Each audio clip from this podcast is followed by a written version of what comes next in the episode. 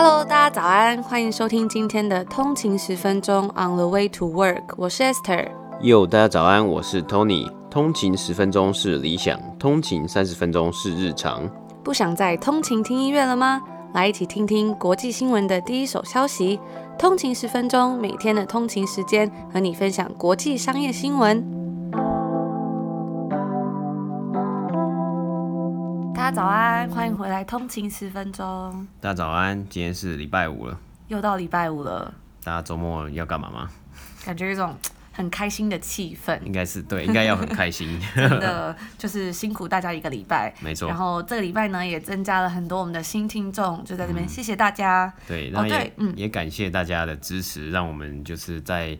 昨天哎、欸，今天早上看的时候，排行榜是在第六名。对，第一次进到第六名，觉得有点紧张，有点害羞。对，对，那我们首先就要来跟大家提醒一下，说，哎、欸，我们在 YouTube 昨天上传的那一集啊，好像一开始上传是没有声音的，嗯，对，不知道出了什么问题，但是后来就马上删掉，然后再重新上传。对，然后因为有听众就会及时回复，然后就有发现这样。对，那现在已经上去了，如果需要的听众朋友可以在上面听。嗯，对，那。第二个要跟大家分享的呢，就是我们的抽书活动还有三天。那那时候是因为我们的呃 IG 的 follower 突破一千人，加上我们嗯进入了前十名，嗯，就要为了感谢大家，所以我们要举办抽书活动。但是跟大家分享一个好消息是，我们发现我们的 Instagram 已经来到了两千人了，嗯，真的是非常的受宠若惊，谢谢大家。那所以我们也因为这个抽奖活动非常的热烈呢，我们也有加码赠送，如果在呃抽签的人到五百个人。就是会再赠送一本投资新手投资圣经。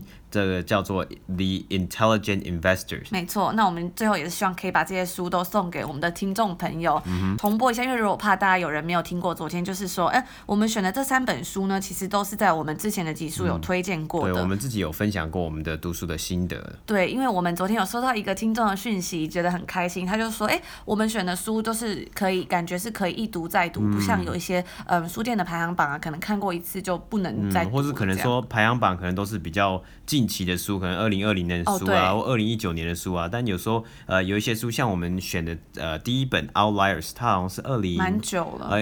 我我也忘记了，大概也也有快十年的历史了，应该蛮久，因为他出他后来也出了非常多本书。嗯、那 Mindset 也是二零零八年出版的样子，对，差差不多那个时期。不过就是过了这么久，它也是一本非常棒的书，嗯，所以我们觉得非常值得跟大家分享。对，然后也想借这个机会，就是感谢嗯听众们的支持，就是希望大家可以还没参加抽奖的人赶快去抽，都还有机会，嗯，我们也会把明信片写给你。嗯，对，所以就是抽抽中的读者或是听众们会得到一本书，然后。精装书，书哦，除了我们说加码的这本，就还不确定有没有送出去，因为那本书其实非常厚，它好像好像没有精装版的。嗯，可能有，但是太厚了，太厚了，太厚了，很重。所以，嗯、但是其他三本都是精装书。嗯，那除了这个一本精装书之外呢，我们还会手写一张加拿大的明信片，然后最后再两个东西包在一起，然后寄回去给你。对。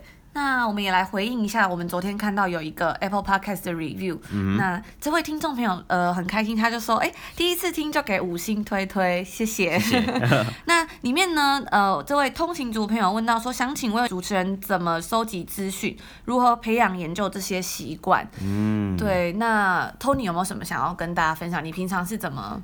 我觉得，我觉得好像是一开始可能是要培养你对。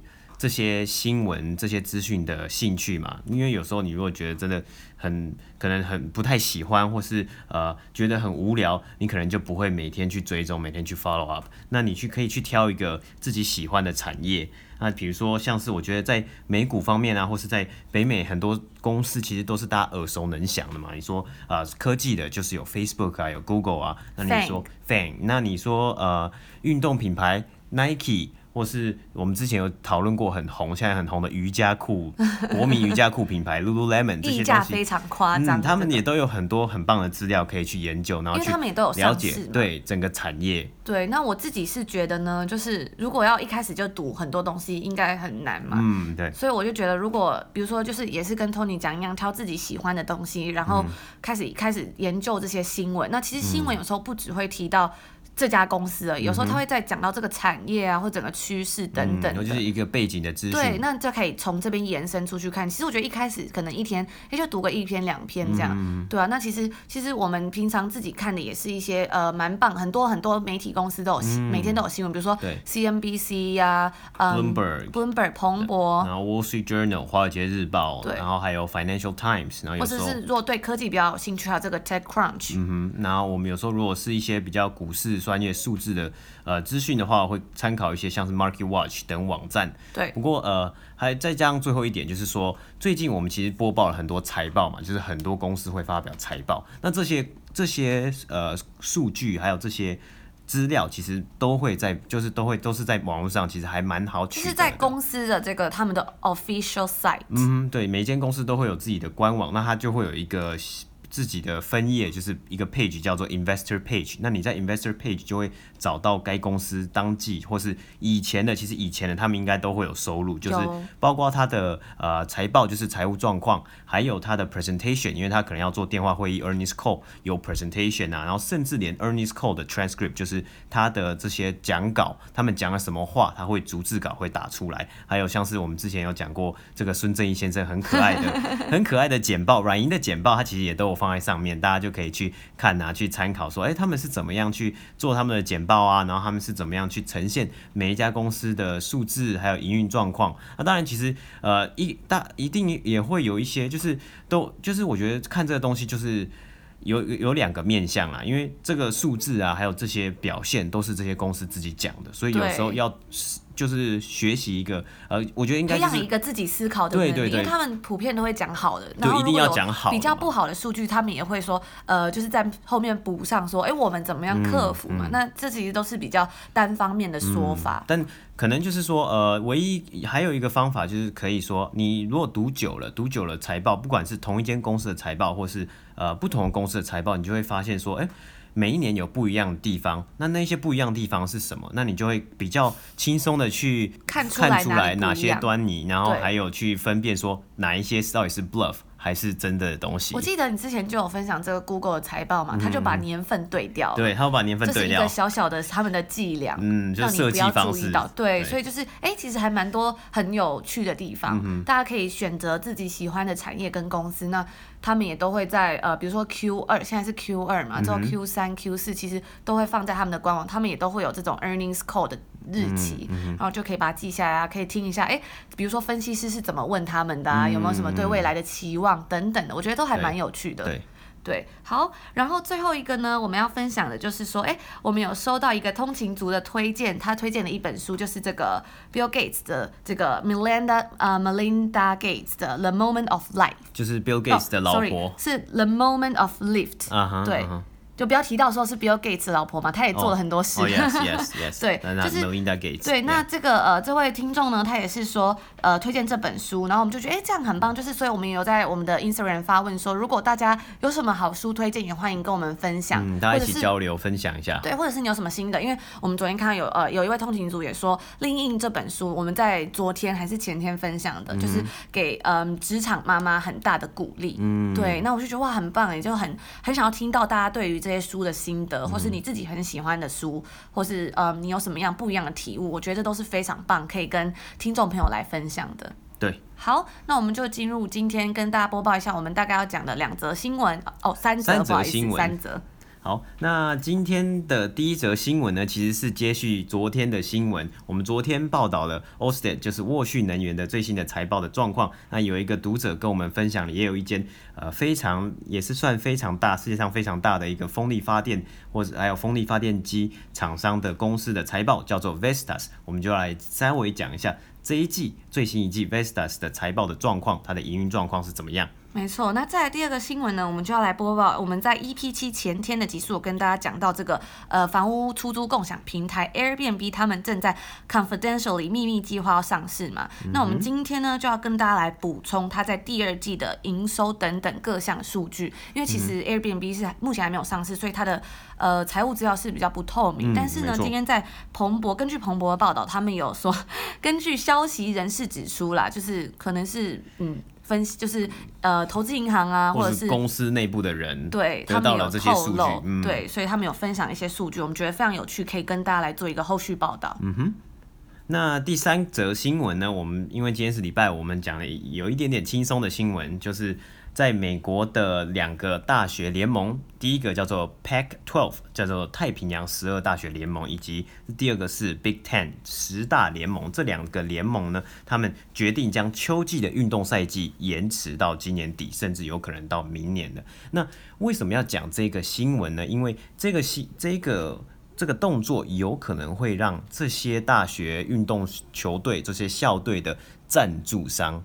那赞助商有哪些？就是 Nike、Under Armour 还有 Adidas 等赞助商亏损很多，因为他们有很多，比如说球衣或者是周边商品。嗯嗯。没错，那还有加上还有一个就是这些 Nike 啊、Under Armour，他们其实跟一些特定的学校是有签赞助合约的，那那个合约的金额都不小。哇哦，嗯，等于说是一个 marketing 的支出啦。所以这也是对他们影响很大的。嗯，那我们等一下就来。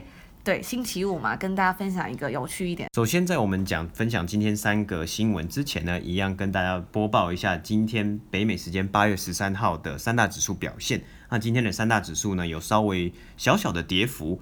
呃，有一个主因呢，是因为今天公布了八月第一周美国到八月七号为止的失业人口申请，也就是失业补助申请。那这也是首度在疫情从疫情三月以来。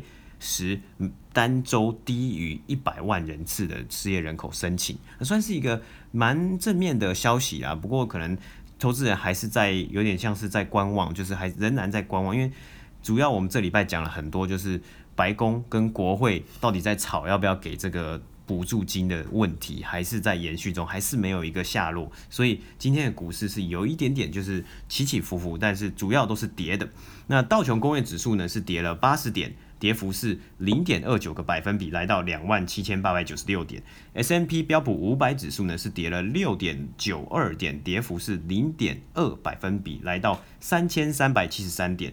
最后呢是纳斯达克，这个主要是科技股的部分呢，它的它是涨咯，它是稍微上涨的，它的涨幅是三十点，涨涨幅为零点二七个百分比，来到一万一千零四十二点。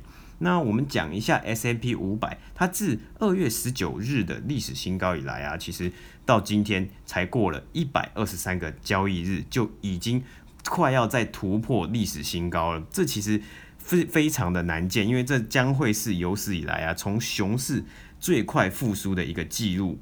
那这根据 FactSet 的报道啊，通常你从一个熊市，就是一个呃，算是一个历史低潮，或是股市的低潮，景气不好。的一个市场状况要复苏到一个景气很好，就是牛市 （bull market） 的情况呢，一般来说要四年。哇，没错，这是多久？一百二十三天，就是变成四个月这样。对，有点有点快的，有有一点点夸张了。那这个数据上显示呢，自从今年的三月二十三号股市最低点为止呢，S M P 五百已经攀升了五十一个百分比了，复苏的非常快，非常的快，也是自一九三三年以来表现最好的一百天。哇，我觉得这二零二零年真的经历太多事情了，真的好像有点快，无法承受，无法承受。对啊，你看本来要四年的事情，他花四个月，所以、嗯、而且这个震荡又非常大。没错，对。那分析师就就有分析师就是有点在担心说，哦，这个攀升幅度可能会有点快，那会有可能会有泡沫化的情况发生。主要啊，特别是因为主要在 drive up，主要在推动这个上涨的有科技股。那科技股其实就跟二零两千年这个科技泡沫化不谋而合，就是从一九九五年到涨得太疯狂了，就大家觉得说哇，我这个科技一九九五年到两千年是一个 dot com bubble，大家一直认为说哇，这些科技公司、这些网络公司一定超棒的啊，我钱投进去就有很高的回这个报酬。但是所以目前就还蛮像当年，有有一点点像，有分析师指出说有可能有这个迹象，但我们也不不确定嘛。不过今年呢，真的是科技股市冲得非常非常的高了，包括今天。Apple、Facebook、呃、Alphabet、Amazon 都有在爬升。那今年呢，S M P 五百所有里面十一个产业别里面呢，它的科技股的这个产业的涨幅是最高的，它的涨幅有二十四个百分比。那除此之外，还有我们之前跟大家分享这个 Tesla 呃宣布要做做这个 Stock Split，嗯，结果那一天呢，涨幅也是来到了是三点十二趴左右，所以也是涨大涨。大涨，对。那不过呢，虽然科技股我们看到前面的这些科技股有涨啊，今天有一家公司叫 Cisco，它的股价是下跌了十一个百分比。那 Cisco 主要是一个 B to B 的公司，那算是做呃高高科技啊，还有电脑产品等呃等等的公司。因为它在美北美时间礼拜三公布财报啊，earnings outlook，也就是它的呃。营收预期呢是有下修到分析师预期之下，加上他的 CFO 要准备退休的情况呢，是造成他们自二零一一年以来单日最大的跌幅。哇哦，嗯，所以不仅仅就是。虽然整个整个科技股看起来是很蓬勃，但有一也有一些其他的小震荡，有一些其他公司真的还是要注意一下。嗯、没错。对，那如果大家还嗯对这些美股三大指数有疑问的话呢，其实可以到我们的 EP 二十九，我们有稍作介绍。嗯对，然后那一集其实那时候还有谈到一个蛮有趣的新闻，就是亚马逊大动作的呃以十二亿美金收购这个自动驾驶新创 Zoox，嗯，也是非常有趣。大家如果有兴趣的话，可以回到第一季的时候听。对，其实我们第一季还蛮多，也也讲了蛮多的。呃，股票介绍、美股介绍，还有一些，我觉得我们第一季好像讲了蛮多车子产业的。对，呃，电动车啊，或者自动驾驶、嗯。电电动车，对。对，还我觉得还蛮有趣，因为那时候也很多人喜欢听电动车。我们那时候还觉得很害怕大家会听太多，觉得每天都听到特斯拉很烦。我们甚至还有介绍这个日产汽车嘛，所以就是大家如果有兴趣的话呢，千万不要错过了。今天的第一则新闻，我们要接续昨天讲沃旭能源的营收，今天要讲的是 Vestas 的财报，第二季财报。Vestas 在第二季营收呢，较去年同期要升了六十六个百分比。那它的 EBITDA Raw Earnings 呢，则是成长了二十四个百分比。补充一下，这个 Vestas，如果大家还没有听昨天那一集的话，嗯、它也是在呃，也是算做风力发电的一个公司。没错。对，那它是在一九四五年成立的，然后是在一九七九年开始做这些风力能源发电。嗯哼。那它的净亏损呢？这里值得注意的。以下是，虽然它的营收有较去年同期成长，不过净亏损是来到五百九十万美金。我们等一下会讲讲看，为什么会有一个 net loss 在这边。不过与今年第一季的净亏损一亿美金，就是一百 million 相比呢，算是有一个进步的趋势啦，没有亏损这么多。那去年同期呢，则是为净利一亿六百万美金啊。那这个去年因为疫情的影响，当然造成了这些公司有一定有很一一定比例的影响。不过这个他们的表现算是还来的复苏的比较快。那为什么会有净亏损五点九五百九十万美金呢？主要是因为这个亏损是被 warranty provision 吃掉了。那什么是 warranty provision 呢？因为 Vestas 是做风力发电，它是风力发电厂，它其实也有制造风力发电机。那大家可以想象，就是在台湾其实有看到很多风力发电，那个风扇白白的风扇其实是很大一根的，所以它近距离看它真的超大，超大，远远看好像就是小小的，嗯，超爆大。那这个发这这是一个发电机，那它一台发电机的维修费用一定是非常的高的，等于说它的保固成本啊是很高很高，所以 Vestas 一定要保留一部分的营收来作于 warranty provision，就是保护他们，就是我们有一一定的钱、一定的比例去做一些。机呃零件的更换呢，还有零件的保固。那从他们 earnings report 的简报上的数据呢，这一季的 warranty provision 是没有完全消耗掉的。也就是说，他如果把 warranty provision 这一块呢删掉之后呢，可能是可以来到净利的，就是可能是可以获利的。所以意思是说，如果他不要有这个为了维修保固的钱，嗯、就是先预留的话，他可能是有赚钱。嗯，如果是以就是以以单单纯以营收来说的话，比去年要升了六十六个百分比，代表说他的他他是。是获利能，就是他的赚钱能力是变好的，但是因为他赚钱赚钱能力变好，客户变多了，他的保固的成本相对的也是来提升的。今年四月的时候，因疫情的影响啊，Vestas 公司有做了一次内部的结构调整，它有裁员四百名员工，那就是为了要可能要某部分要减少一些人事的成本。那上个礼拜呢，其实 Vestas 也有宣布要再进行一百四十八名员工的裁员，那因应的是产能需求的下降。不过好消息是，Vestas 也同步在 Earnings Report 里面，还有 Earnings Call 里面有宣布，越南的风力发电厂有新增了五百 MW 的订单，那将该电厂的 capacity 呢推向超越一兆瓦。那通常。通常一个发电厂，一个煤气的传统的发电厂，它的呃发电量啊，它的发电的 capacity 大概是平均是落在六百 MW 啊，那等于说一兆瓦是一 GW 是非常非常的多的，超越了四，就是多了四百 MW。那在中国方面的电厂呢，也有订单增加的趋势，也就是。跟昨天的沃旭能源一样，他们都有签下，可能有签下一些新的合约，然后还有呃收到新的订单，所以导致呢，他们的 CEO 也有一定的信心，说他们不会去改变他们的 earnings outlook，等于说他们这一季的预期，还有个也应该说这一年一整年的营收的预期，还是在他们。原本理想的轨道上面的，不过我这里也提一个很有特很有趣的一个点啊，我们在 Vestas 的呃 Financial Report 里面有看到。虽然 Vestas 没有直接，好像没有跟台湾有很大很多的合作关系，不过 Financial Report 有提到说，台湾呢、也算是一个风力发电上面有非常有潜力的一个市场，还有有可能做出贡献的一个地方，所以我们才讲到昨天的沃旭能源有跟台积电做了一个签下了一个最大的契约的购电的合约，这个呢就代表这两家公司其实都对台湾这个市场还有台湾的风力发电的能力是有所肯定的，这是一个非常特别、很值得来讲的点。那他们最后呢，我们又补充一下，他的 CEO Henrik 也有做一一一个一讲话啦，就说虽然 COVID-19 这次疫情一定会影响公司的营运状况，还有它的营收状况，不过他们有信心可以去击败这些这个未知的。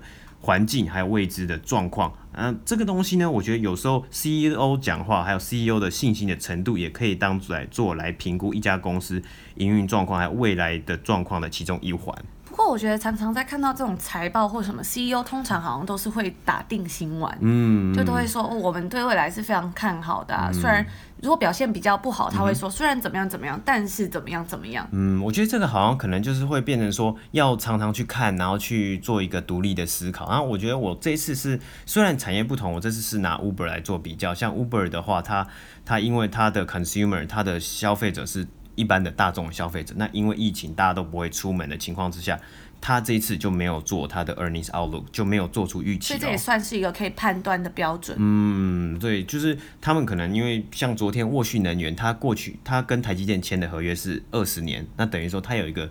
明显的成绩或是明显的订单在这里边，他就可以很比较大声的讲话。我觉得应该是比较大声，比较有信心讲说。有钱讲话就大声。有合约说哦，那我们的 earnings outlook，我们的营收预期就摆在这边，因为我们有签合约了。啊、oh.，我觉得在这里 Vestas 可能也是同样的情况啊。嗯，这个只是只不过还是说，还是最后一句话就是说，这只是只能判断公司的状况的一环而已，就是未来的预估其中一环，就是高层管理阶层的信心啊，管理。对，管理阶层的 governance，但你还是要看一个整体的公司的营运状况表现。接下来的第二则新闻呢？哦，不好意思，刚开头的时候口误，不是 EP 七，是 EP 六，跟大家分享到这个房屋共享平台的呃 Airbnb 嘛。第 EP 六的时候，我们跟大家说到说它要秘密计划上市，所以我猜可能有一些听众会觉得说，哦，还蛮期待它要上市的这个计划。嗯、那我们就想说，来补充一下它的一些财务资料。而且它有可能最快可能就再过几个礼拜就可以公开在那个股市上面交易，是非常快了，因为它可能蛮缺钱的。就是裁了蛮多人的嘛，嗯，呃，彭博的报道呢，Airbnb 在第二季的营收是大幅下滑，还有它的亏损，但是呢，在我们 EP 七呃 EP 六里面也有分享到说，他目前还是打算要来做这个 IPO，嗯，那他在这一次 Q2 就是截至六月三十号，它的 Revenue 下滑来到了三百三十五 million，也就是大概是三亿三千呃。五百万美金，嗯哼，对吧？三亿，对，三三亿三千五百万美金。那根据这个不愿意具名的人呢所提供的资料啦，就是就是我们刚刚有讲到嘛，有可能是公司内部的人啊，或是有可能因为我们我这是我纯粹是我们的猜测。Airbnb 想要上市，那他可能会跟一些投资银行来去寻求一些协助，去帮忙他们做上市的动作。那包括有 Goldman Sachs 啊，有 Morgan Stanley，那这些投资银行的的内部的分析师或是投资银行的人，一定会有拿到他们的 financial statement，就是他们的一些财务资料。比比起去年的同期，它其实还是有下滑，大概六十七个百分比。去年同期它的 revenue 其实是整整超过 one billion，就是十亿美金，非常高哎，非常高。它去年一整年的营收好像就超越四十亿美金，就每一季都有超越十亿美金的样子。对，如果大家有看到我们昨天在 Instagram 跟大家分享的这个呃美国的 unicorn、嗯、新创独角兽排名，就是以市值为排名的话，Airbnb 其实一直都有在榜上。嗯，对，虽然现在第一名是我们昨天介绍的这间公司，嗯、以及及这个 Elon Musk 的 SpaceX 并列为第一名。哦。但是 Airbnb 也是呼声很高。那就是很强力的竞争者。对，但是呢，就是因为它整整下滑了六十七个百分比，所以大家就可以看到说，这一次疫情啊，对整个全球的旅游业影响还是非常非常的大。嗯。整个它在 sales 销销售的部分，跟它 Q1 也就是第一季相比，其实也是大幅的下滑。那第一季呢，它的销售是将近在八百四十二 million，就是八亿四千两百万美金。可是 Airbnb 在一月到三月的花费是，嗯，比起去年同期支出大概多了两亿五千五百万，从五百呃今年啦一二三月是五六九 million，但是去年同期它的营运是花三一四 million。所以就是它的支出变高很多。那 Airbnb 在第二季的亏损呢，就是 loss before interest, taxes, depreciation 跟 amortization 是四百 million，哇，四亿美金啊，非常高。嗯、对，那在这边跟大家补充一下，这个嗯，我们刚刚讲到这个嗯。EBITDA，它就是在中文呢，其实它中文的译名是翻作税前性呃税前息前折旧摊销前获利，又很长嘛，很长一句。对，它就是把很多东西都算进来。那我们刚刚讲是 loss，所以它就是亏损。嗯对，那这个东西呢，它就是指说，哎，未计利息税项折旧还有摊销前的利益。为什么要用这个呢？因为其实 EBITDA 它的呃，它是把财务，比如说利息支出、那税务，还有这两个东西的影响都剔除掉。嗯，还有包括折旧跟摊销。但是因为加上先把这个利息跟呃税务、财务跟税务的东西剔除掉呢，就可以增强它的可比性。嗯，再加上更重要的是说，把折旧跟摊销两项非现金支出的影响也去除，加回在利润以之内，所以整个 EBITDA 的数字就很贴近公司原本的现金流，所以你就很能从这个 EBITDA 反映出公司整体的获利能力。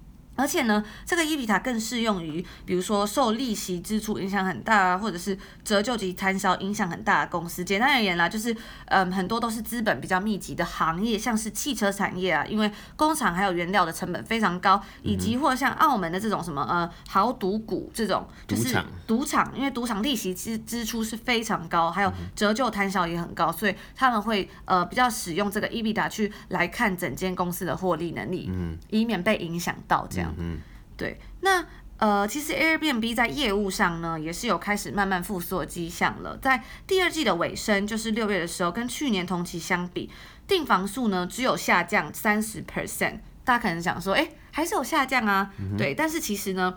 五月的时候是下降了七十 percent 哦，等于说如果两个数据比较，就是有一个回稳的迹象。对，就是没有亏损这么没有亏损这么大了，嗯，对，算是一个好的迹象，嗯。对，然后我们再补充一下，EP 六有讲到说，哎，其实今年算是他要众所瞩目嘛，因为他要上市嘛。嗯、那本来他的 CEO 呢，Brian Chesky 是打算在三月底的时候要提交这个给 SEC，嗯、但是后来就是有很多，比如说关闭国界，飞机不能飞，那这些。东西呢，就造成整体是来到了呃将近 one million 的亏损。One million 哦，不止是 one billion，不好意思，一十亿十亿美金的亏损，十亿哇，差这么多。因为很多订单都被取消了，哦，那这些他们就是会增加到了很多的支出，而且包括这些东西，整个上市计划也因此被推迟，嗯。但是我觉得跟一个，嗯，就是在这里讲，就是跟一个我昨天讲的。概念很像，就是 account receivable 跟 account payable，就是在 Airbnb 在网站上，他收到订单之后呢，其实这这个这个旅客是还没有入住的嘛。假设我今天今天我我旅客要订我下礼拜的单。下礼拜的房子，那我已经会给 Airbnb 一一笔钱了嘛？只不过如果因为三月疫情爆发之后，很多旅客是要直接取消订单，因为国界关闭啊，不飞机不能飞，或者甚至是有一些房东说哦，我不收你。嗯，那等于说他们其实搞不好在三月之前，可能二月一月就订了这个房间了，他们早就给 Airbnb 钱了。那 Airbnb 这些钱可能已经收到，他不可能花去别的地方了，会导致一个有点像是周转不灵的概念呢。对，对啊，但是其实大家有看到，现在旅游业也是慢慢在复苏，包括嗯很多地方都开始 reopen 啊，而且呢，更重要的是在北美，其实目前很多公司都是采取 work from home 在家工作，因为可能办公室还是不能去嘛，就是人太多了，很容易交叉感染。但是呢，因为这个原因，所以大家其实会想要利用这个机会来做旅游，就是说，哎、欸，我就是来订一个郊区的房子，来带家人去度假，然后，哎、哦欸，比如说他早上就是上班。然后晚上就去度假一下之类，就是哦，我就是把我该做的工作做完，我就可以休息这样。甚至有一些人就可能去别的地方了，他就没有待在这个城市这样。嗯、所以因为这样子呢，他的呃订单在五月十七号到六月三号这段期间，比起去年二零一九年的同期啊，他们的销售其实是增加的哎。哦，我觉得还蛮有趣的哎、就是这个现象。会不会是一个报复性旅游？他们三月到五月被关太久，然后就闷住了，需要一个。出口，而且就是像我记得之前在 BC 省，就是刚开始开放的时候。嗯那时候也有算有报复性旅游，就是在、嗯、因为呃有的地方他们很喜欢去露营，嗯，那其实露营他们就会觉得说，我去那里反而可以躲避这些疫情。但没有人都挤在露营，真的那那时候好像就有呃这个小镇的人就有出来讲话说，希望你们不要再来了，就是我们这里都没有案例，然后很 peaceful，你们现在一直来，我们真的很紧张。嗯，对啊，那其实也是还蛮需要注意的。对，就是还是要。保持社交距离啊，这些该做的应该都要做好了。真的，那其实像嗯，在北美的国内旅游也是有看到很多升温的迹象了。对，根据彭博的报道啊，Airbnb 就是打算在这几周啦要 go public，嗯。那大概最快是在第四季的时候可以 trading，就是可以交易。嗯。对，不知道大家听众朋友们有没有什么想法呢？如果欢迎你有什么想法，都可以留言跟我们讲。呃，或是到我们的 IG 对 on 的一个底线 way to work 跟我们讲。对，因为我们就想说，呃。因为它要上市嘛，那毕竟也是一个很有知名度的公司，大家一定会很好奇它的这些 financial data，但其实它又没有公开的资料，所以我今天就是有看到这个消息，就觉得哎、欸，感觉赶可以赶快来跟大家分享分享一下。嗯、没错，好，那我们接下来就进入最后一个比较轻松的新闻。嗯，最后一个比较轻松的新闻呢，就我们一开始的分享过，太平洋十二校联盟以及 Big Ten 十大联盟，他们纷纷都要决定延迟秋季的赛季了。那其实这个对。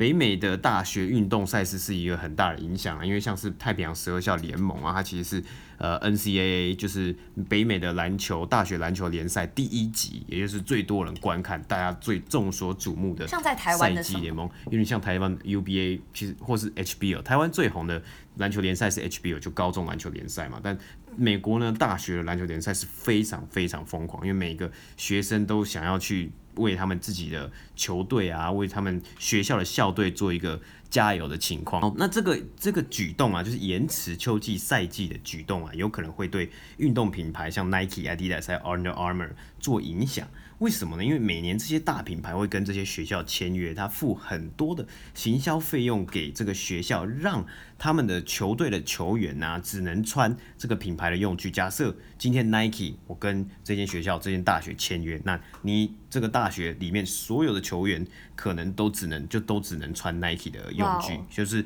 不管是什么衣服啊、拖鞋啊、球鞋啊。就是我们在研究所的时候有个同学，嗯、然后他也是篮球校队的、嗯，然后他就是全身都是那个。赞助商好像是 Adidas，他的背包都是，他连那个吊牌都没有拆掉，因为觉得他们还蛮辛苦。我记得那时候我们就跟他一起做报，我跟他一起做报告，然后他其实时间就蛮难瞧，就是他每天中午都要去练球。嗯，对啊，这这算是 commitment 很大啊。嗯，因为他其实拿了很多奖学金，他读这个学位就是学校会，因为他如果是一个比较呃比较能力比较好的篮球员，其实学校是很愿意帮他就是。呃，赞助啊，给他奖学金等等的。因为其实我觉得北美这里运动赛场比较成熟一点，那它的算是它的商业模式啊，或是赞助模式比较成熟一点。那学校会有很多的资源去聘请球员或者招募球员。那我们在这里讲一个小故事啊，因为我蛮喜欢 Nike 这个品牌。那 Nike 创办人 Phil Knight，他其实在自己的个人传记《Shoe Dog》就跟在这里再跟大家推一本书，就是这个这中文叫做《跑出跑出全世界的人》，那是。Nike 创办人自己的算是自己的传记。那他们 Nike 一开始创办的时候啊，一九七零年代左右，一开始的行销策略，其中一个就是赞助大学球员还有顶尖运动员免费的球鞋啊。所以这个行销策略在他一开始他就有做过了。嗯，嗯，因为一开始其实那个时候啊，很很大的品牌像 Adidas，在美国很大的品牌是 Adidas，还有 Converse，甚至 Asics 也蛮蛮大的。Phil Knight 一开始就是代理 Asics 来起家的，然后之之后自己才开始做 Nike。这个品牌，那他做这个东西呢，像是他他在他的家乡啊，奥勒冈州大学，他就有 Oregon 他们的球队的校队的名字叫做 Oregon Ducks，他就专门去赞助这个球这个大学。然后其中有一双鞋子啊，Oregon Ducks，它是绿色的，呃，他们他们大学的颜色是绿色的。那它其中有一双 Air Jordan，就是呃乔丹的第五代鞋子呢，只有。Player exclusive 就是只有球员可以拿到这双鞋子，wow, 所以那个鞋子，没错，那个鞋子呢是非常量是很很稀少，很稀少，所以在二手就是在售市场那双鞋子的价格是非常高，大概。